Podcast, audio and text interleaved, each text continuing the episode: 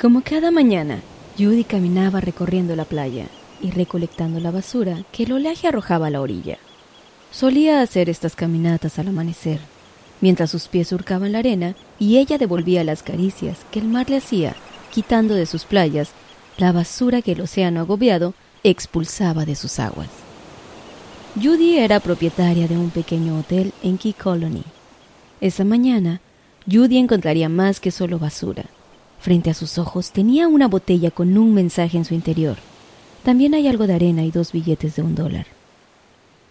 Judy, emocionada por la posible historia de amor que podría haber en su interior, lleva la botella y la muestra a su esposo. Juntos deciden abrirla para leer la nota y su sorpresa no pudo ser mayor. No era arena lo que la botella contenía. En su interior guardaba las cenizas del que en vida fuera un hombre amante del mar y los viajes. Su nombre era Gordon. Lo sabían gracias a la nota que le acompañaba. Su viuda había depositado sus cenizas en una botella y había escrito en la nota que su fallecido marido de 70 años amaba tanto viajar que había querido que su viaje continuara. Ella escribió en la nota que el dinero que le acompañaba era para que quien le encontrara pudiera llamarle a casa y decirle dónde había tocado tierra. Comenzó en Big Pine en marzo del 2012 y luego fue a Isla Morada, donde quien lo encontró agregó una nota y le enviaron de viaje nuevamente para aterrizar en nuestra playa en Key Colony. Judy llamó a la esposa del viajante dentro de la botella, quien vivía en Tennessee. Ella estaba realmente emocionada de saber de los viajes de Gordon. Judy le contó, agregamos una nota y lo hemos puesto en una botella de ron.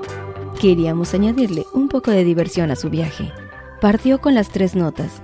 Agregamos otro dólar en caso de que Gordon viaje lejos y se necesite una llamada de larga distancia. También tuvimos un servicio conmemorativo en celebración de su vida en nuestra playa esta tarde. Hoy, antes de enviarlo de vuelta al mar, a continuar su viaje infinito. La nota que contaba los detalles de esta historia fue firmada simplemente como Alex 1337 corrección y estilo, Karin Yeshua.